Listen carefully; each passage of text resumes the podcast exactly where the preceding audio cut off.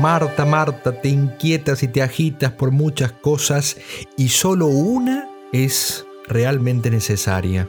Pero ¿cuál era esa cosa necesaria, ese unum necessarium, como se dice en latín? Tal vez San Juan Bosco nos dio la respuesta cuando dijo, quien ora se ocupa en la cosa más importante. Pero, ¿qué es orar? ¿Cómo orar?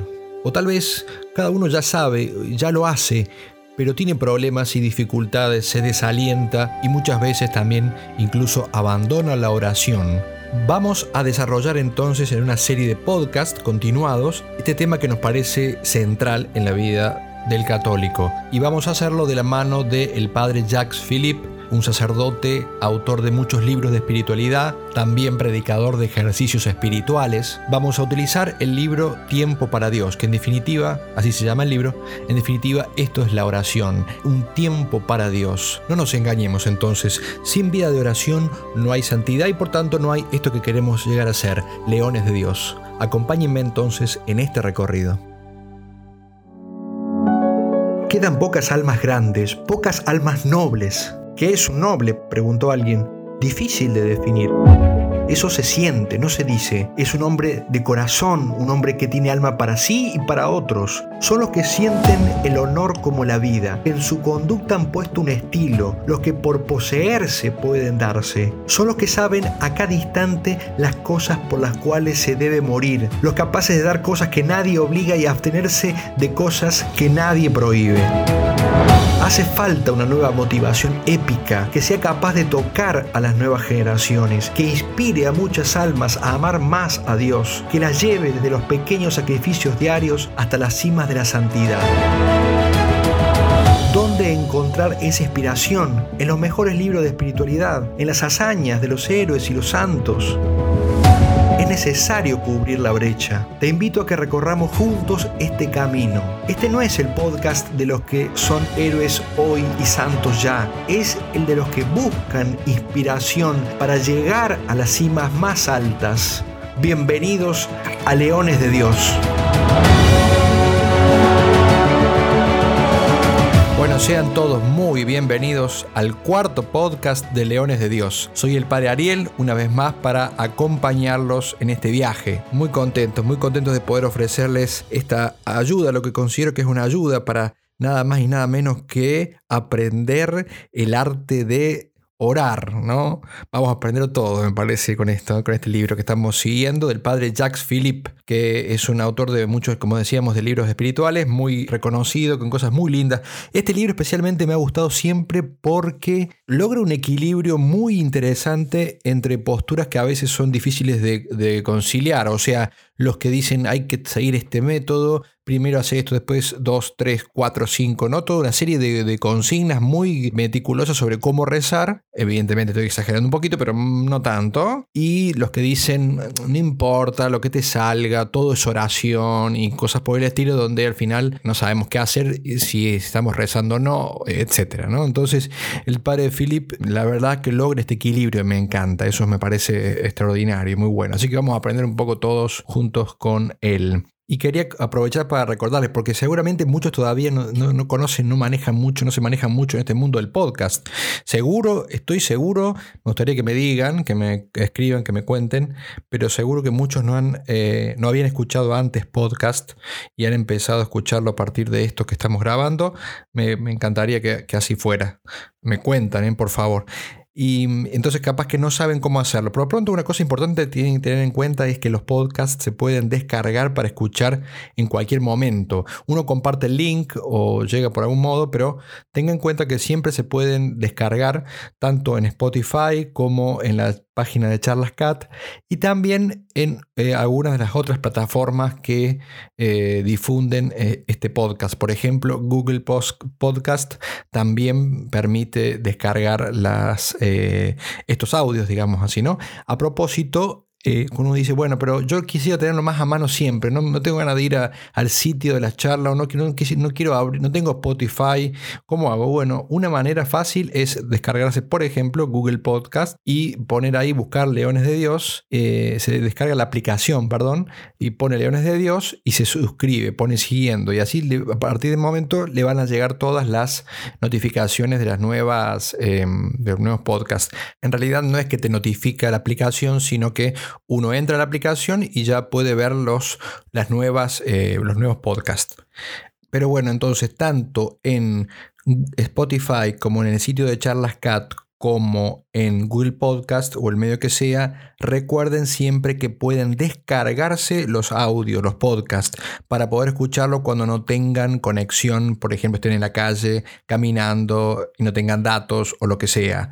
Y si quieren coleccionarlos, eh, los pueden coleccionar también o enviar o hagan lo que quieran, pero lo pueden escuchar aunque no estén online. Eso es lo que quiero que sepan, que tengan claro. Bueno, Vamos entonces de una vez por todas, Padre, por favor, arranque con el tema de hoy y ahí vamos para que no se me desesperen. De todos modos, ustedes siempre pueden adelantar, no me digan que no pueden, pueden poner pausa, pueden adelantar, pueden recortar, hagan lo que quieran. Ya comenzamos entonces con el siguiente punto que queríamos eh, explicar.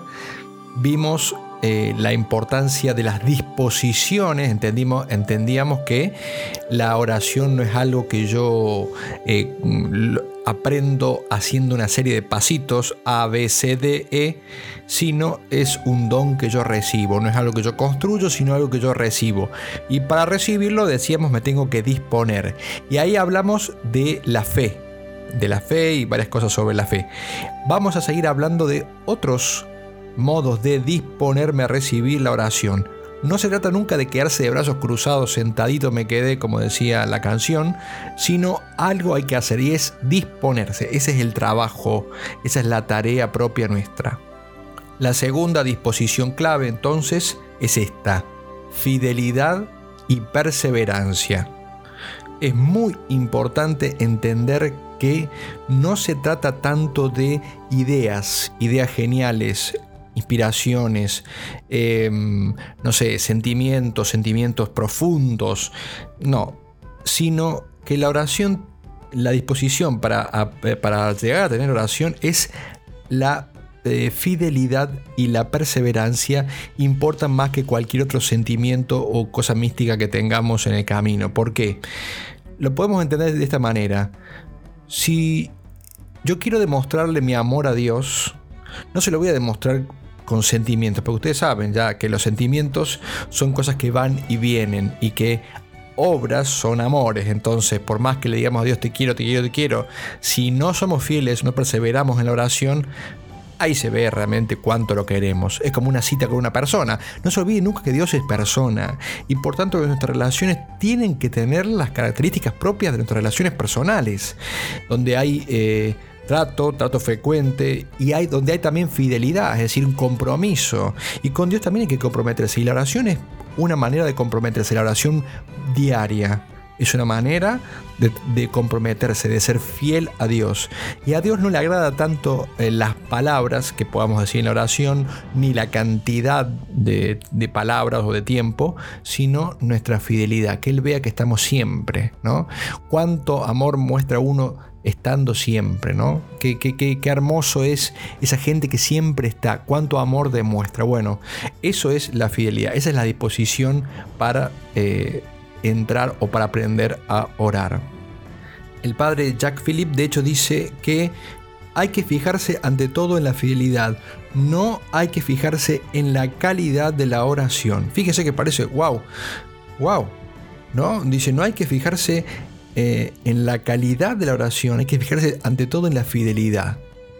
Dice, la calidad será fruto de la fidelidad.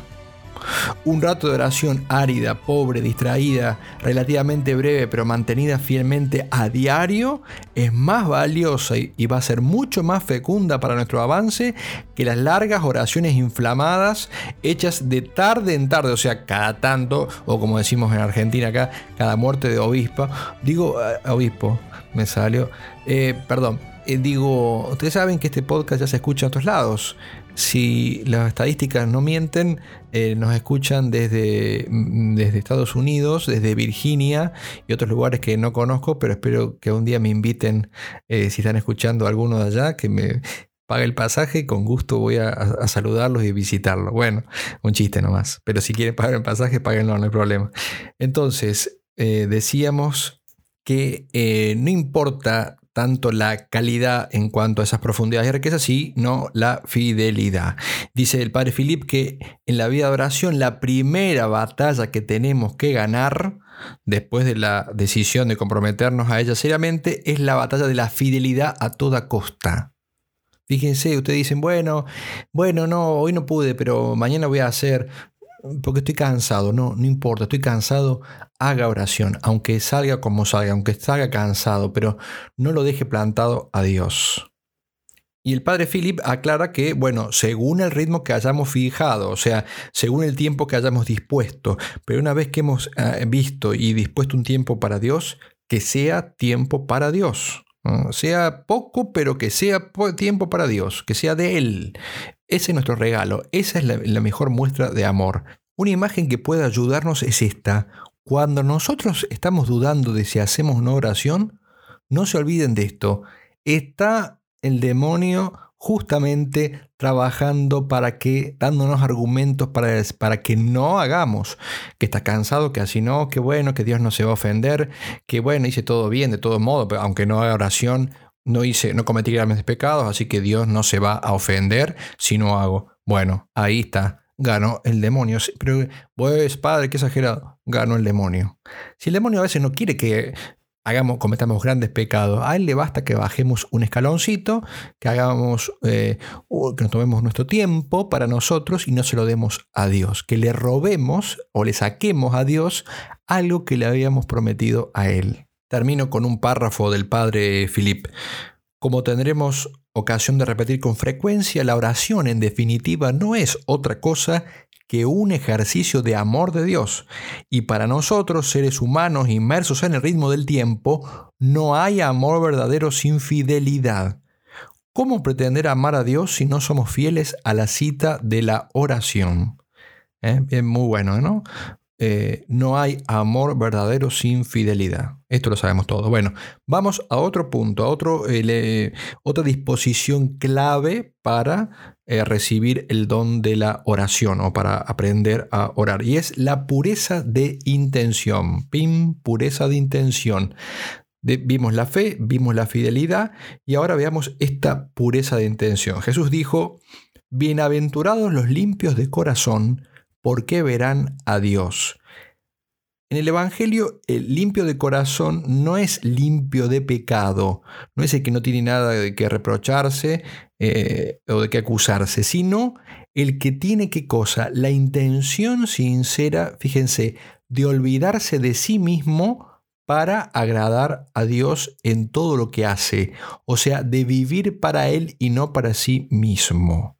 O sea, la oración fracasa desde el, punto, desde el momento en que yo busco en la oración, me busco en la oración a mí mismo. Y por eso, de vuelta, bien puesto el título Tiempo para Dios. La oración es algo para Dios, es algo que yo le ofrezco a Dios, algo que le doy a Él, para complacerlo a Él, no para complacerme a mí, ni siquiera para complacer mi conciencia, de sentirme bien que hice oración. No, es un puro regalo a Dios, de tiempo a Dios. Por eso pureza de intención, un puro regalo para Dios. ¿eh? Nada de buscarse a sí mismo. No quiero decir con esto de que uno no pueda recibir eh, paz de la conciencia, alegría, gozo, placer, incluso un gozo espiritual placentero en hacer oración. Lo que, tenemos, lo que decimos es que no hay que ir a buscar eso, o sea, ese no es el fin, eso es un efecto de hacer una obra buena, porque Dios, bondadoso como es, siempre pone un deleite en las cosas buenas, ¿no? Un cierto deleite en la conciencia, a veces incluso en obras muy difíciles, pero buenas. Dios siempre pone algún deleite, más o menos grande según Él vea que nos conviene. Tener claro esto es importantísimo. ¿Por qué? ¿Por qué, mis queridísimos? Porque justamente si yo tengo torcido esto, tengo, estoy mal orientado con la oración, cuando yo no sienta, cuando a mí no me guste, cuando no, etcétera, no pase nada, como y no pasa nada en la oración, la vamos a abandonar. ¿Por qué? Porque estábamos buscando no nosotros mismos, no estábamos buscando. Si nunca tuve mi, intención, yo estaba buscando a mí mismo, entonces esto no funciona, la dejo. La perseverancia viene de la mano de enfocarse bien. Si yo sé desde el día uno que el fin es otro, y no es buscarme a mí mismo, y estar, pasar un buen momento yo, y entonces va a ser más fácil, porque aunque venga la, aridez, la, la, sequedad y cualquier otra cosa que venga, no importa, porque nunca en realidad estábamos buscando eso, ¿bien? ¿Se entiende esto? Es importantísimo esto. Y si somos personas espirituales, no solo que vamos a soportar con paciencia esos momentos de aridez, sino que incluso vamos a darnos cuenta de que es un muy buen momento para ofrecerle algo a Dios de modo bien gratuito. Decir, Señor, ya ves que no es porque me guste, no es porque por los placeres, los regalos que me das. Solamente quiero estar acá porque te amo, porque quiero eh, darte este tiempo, regalarte esto. No, no sé si decirle no porque me guste, parece casi que. Pero bueno, se entiende la idea, ¿no? Lo que estoy diciendo es que cuando no se siente nada, esa ofrenda de tiempo es más gratuita, más desinteresada todavía. El padre Philip de todos modos aclara, y eso es muy bueno, de que eh, de todos modos este, este nivel de pureza de intención en el que no me busco nada para mí, todo lo que quiero es para Dios, no se da perfectamente desde el comienzo del camino de la oración, sino que es algo que viene con el tiempo. O sea, uno al principio, bueno, al menos tiene esto en mente, ¿no? Se enfoca en esto. Después, evidentemente, en, cada momento se nos va torciendo el, rumbo. Eh, bueno, no importa, paciencia. Lo importante es tenerlo claro al inicio y, e ir corrigiendo el rumbo. Cuando nos empezamos a, a, descentrar y empezamos a buscar en la oración, pasarla bien nosotros, no estar contentos o sentir algo. Y el padre Philip dice esto que está muy bien. ¿Por qué? Porque en algún momento, entre tantas cosas que el demonio va a usar para, para desalentarnos, porque él tiene como un arsenal de, de argumentos maléficos para, para sacarnos del camino, va a ser justamente esto. Mirá, al final, en definitiva, ¿para qué, ¿para qué haces oración si es para buscarte a vos mismo? En definitiva, tú siempre sos vos el centro, ¿ves? Tu oración no sirve para nada. Entonces, no, bueno, es cierto. Como dice, no me acuerdo qué santo nos decía San Bernardo, no lo comencé por ti. Claro, creo que era cuando estaba predicando le decimos al demonio, no lo comencé por ti, o sea, lo comencé por Dios, tampoco lo voy a dejar por ti, tampoco lo voy a dejar porque me tientes o, me quieras desalentar, ¿no? Está bien, sí, me puedo torcer, pero también puedo corregirme y reenfocarme y volver a poner el centro en esa pureza de intención solo por amor a Dios. El padre Filipe enseña también que justamente ese acto es un acto de confianza, es decir, y de entender que es Dios el que hace las cosas. Entonces, ofrecerle a Dios ese desaliento que, que, podemos sentir y pedirle que nos purifique, ¿no? que Él se encargue de purificarnos.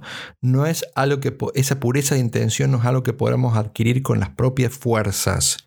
Eso también es otra de las cosas que tenemos que recibir de Dios. Nosotros disponernos a eso y, y recibirlo de Dios. Termina diciendo el padre Filip, contentémonos con perseverar en la confianza y soportemos con paciencia los momentos de aridez que Dios permite a fin de purificar nuestro amor por Él. Muy bien ahí.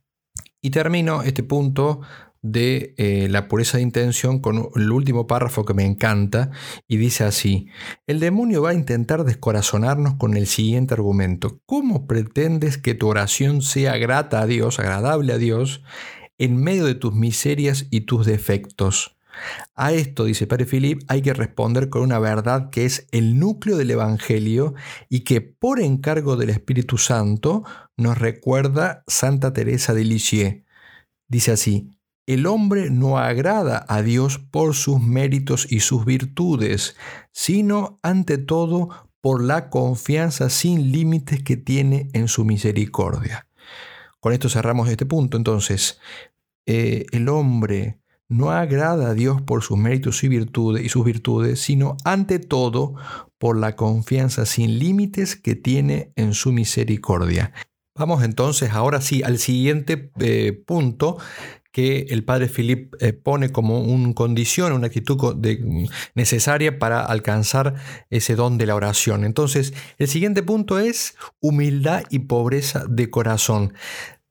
Santa Teresa de Jesús, eh, creo que ya la habíamos citado, ella dice que todo el edificio de la oración se basa en la humildad. O sea, se basa quiere decir que tiene sus fundamentos en esto. Y esto tiene que ver también con aquello de la escritura de que Dios resiste a los soberbios y da su gracia, en este caso la gracia, el don de la oración, a los humildes. Así que bueno, fundamental, o sea, y, dicho en el sentido propio de la palabra fundamental, porque es fundamento, fundamental entonces la humildad para también la perseverancia, ¿no? Sin humildad no hay perseverancia. Y esa humildad que es capacidad de aceptar serenamente la propia pobreza radical que tenemos, o sea, esa pobreza, eh, digamos, constitutiva. Somos pobres, ¿no? Somos pobres, eh, necesitados mucho de Dios, necesitados para ser de Dios, ¿no? Entonces, y poner la confianza en Dios. El, pobre acepta humildemente su pobreza. Bueno, el pobre de espíritu se entiende, ¿no? Ese es el que realmente acepta su pobreza. Hace un tiempo una, hermanita, una monja, me decía que eh, se había dado cuenta de que era pobre, ¿no? Y, cómo eso, y la, alegría que eso le daba porque eh, decía el que el, pobre solo tiene a Dios, ¿no? El pobre solo tiene a Dios. Y eso, ese pensamiento la, la consolaba, ¿no? Y, dice que justo, justo unos días después, un pobre golpeó en la puerta del convento y, se puso a hablar con el pobre, le dio algo, algo de comer, y el pobre le decía, eh, Dios nunca permitió que me falte nada, Dios nunca me abandonó. El pobre, un pobre mendigo que pedía en la calle. Fíjense cómo él tenía esa riqueza en Dios, ¿no? Esa riqueza en Dios, qué maravilla. Bueno, entonces pobreza, humildad y pobreza de corazón. El padre Philip también dice que, claro, justamente la oración es eso, es una experiencia de pobreza, de desprendimiento, de desnudez, y que en otras actividades espirituales o en otras formas de piedad siempre hay algo en lo que uno se apoya, una cierta habilidad que uno pone en práctica, la sensación de hacer algo útil, etc. Y también uno se puede apoyar en los demás en la oración comunitaria. Por ejemplo, cuando uno reza entre muchos, uno se siente como ayudado. En cambio, en la oración estamos solos, completamente solos y en silencio frente a Dios, sin apoyo frente a uno mismo y a su pobreza. Entonces nos cuesta trabajo aceptar esa, limitación, ese sentirnos solo, ese no poder hacer más de lo que hacemos o de lo que podemos lograr con un esfuerzo. Y eso es lo que hay que aceptar. Esa es la pobreza de corazón. Por supuesto que hay momentos donde uno experimenta la dulzura también del corazón, pero son muchos los momentos en que en definitiva experimentamos nuestra miseria, nuestras distracciones, nuestra imaginación, el recuerdo de, pecados, de fracasos, las inquietudes respecto de lo, del, futuro. Y entonces vamos a encontrar muchas veces pretextos para huir de ese momento en el cual sentimos esa, esa fragilidad podríamos decir así, que la oración en muchos momentos, esa, reflexión nos pone, esa situación nos pone en, en conciencia de nuestra fragilidad. Entonces, aceptar pacientemente, confiadamente, alegre, incluso alegremente, esa debilidad es fuente de todos los bienes espirituales. Y esto es, a este le cabe la bienaventuranza de los pobres en el espíritu, porque como dice Cristo, de ello es el reino de los cielos. El humilde persevera en la oración sin jactancia, sin contar tanto consigo mismo, eh, nunca considera algo como que le es debido, se cree incapaz de algo sin la ayuda de Dios. No le sorprende, por tanto, tener estas dificultades, estas debilidades. Las acepta como eh, obvias, ¿no? Eh, ¿qué, se podía esperar de mí sino esa, esa debilidad, esa dificultad? Y lo va llevando serenamente, sin dramatizar. Esto es muy importante, no dramatizar. Hay gente que es dramática y dramatiza. Ay, porque no, así no se puede, soy un desastre, etc. Porque eh, en definitiva tenemos que poner en Dios la esperanza. Estar seguro que la misericordia divina alcanza y cubre también todas esas limitaciones nuestras. Todo lo que es incapaz el hombre de hacer o de merecer por sí mismo. Hay gente que, por ejemplo, ve la vida de los santos y se siente inspirada a imitarlos, a hacer las cosas que hacían ellos, a amar a Dios como lo amaban ellos.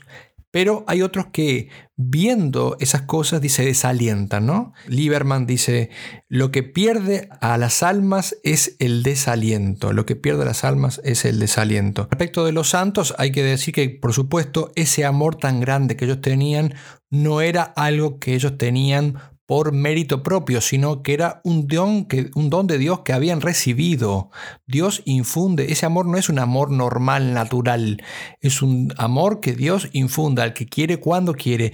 Y si uno lo pide y lo pide con existencia, Dios también se lo va a dar. No hay que perder la esperanza, pero siempre pedirlo porque está en las manos de Él. Hasta acá entonces el, punto de la humildad y la pobreza de corazón. Después de decir todo esto, el autor dice, bueno, entonces, en definitiva, importa muchísimo, ya como vemos, como concluyendo un poco todo esto, la determinación de perseverar. O sea, se ve que la perseverancia es clave en la oración, ¿no? Entonces va ahora a abordar una serie de temas que en, definitiva terminan como hackeando esa determinación, que la determinación es algo de la voluntad, ¿no? Determinarse es algo así como eh, afirmarse en algo, plantarse en algo. Entonces, determinarnos a, perseverar es como hacer, como si fuera un voto, como si fuera un, un anclaje, un compromiso con algo. Y claro, por supuesto, la mejor manera siempre de perseverar en algo es estar convencido de la importancia vital que tiene ese algo, ¿no? En este caso, la oración. Convencerse de la importancia vital. ¿Para qué?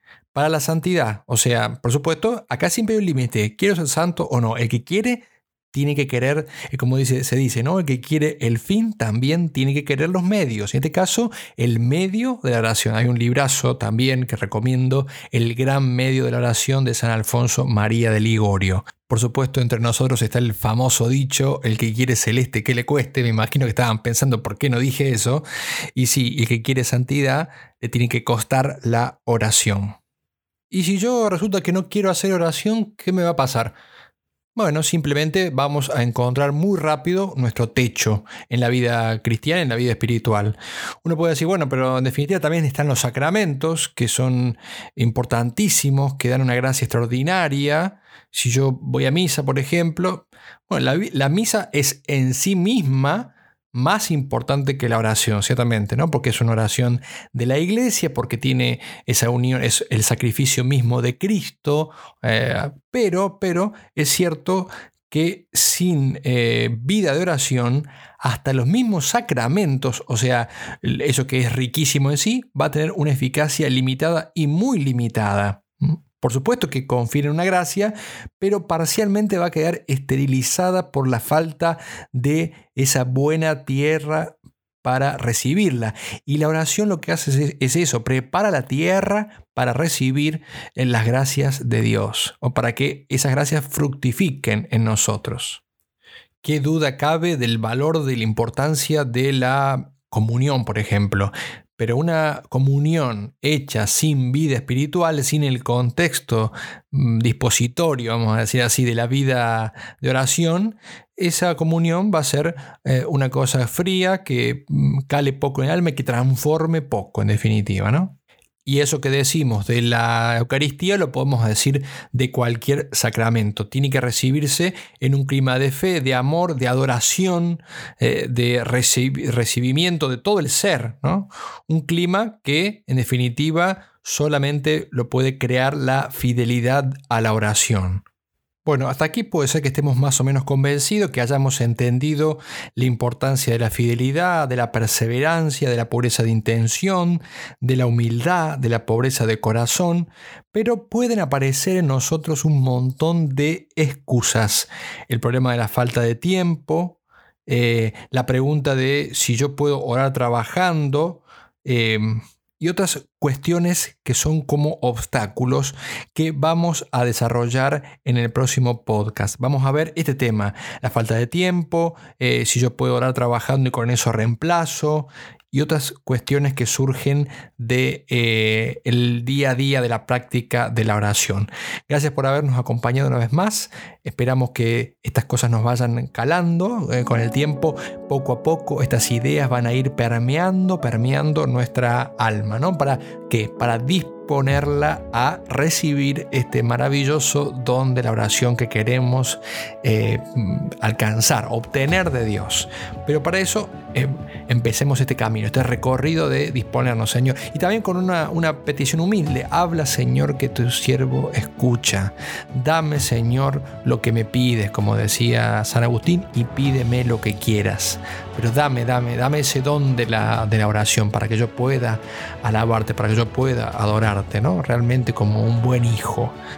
Nos volveremos a encontrar entonces en el próximo podcast la semana que viene, para los que vienen siguiendo al día, eh, aunque algunos se retrasan, nos veremos la semana que viene. Sigan rezando, sigan encomendando especialmente este apostolado de los podcasts para que más gente lo conozca, compártanlo eh, compártanlo, ya saben, si pueden dejarnos algún mensaje, siempre lo escuchamos y nos ayuda, eh, son pues sea que sea sugerencias o lo que sea, comentarios, todo nos ayuda a seguir adelante con este apostolado. Que Dios lo bendiga y la Virgen Santísima los acompañe y los acompañe especialmente en este camino de la oración. Hasta la próxima semana.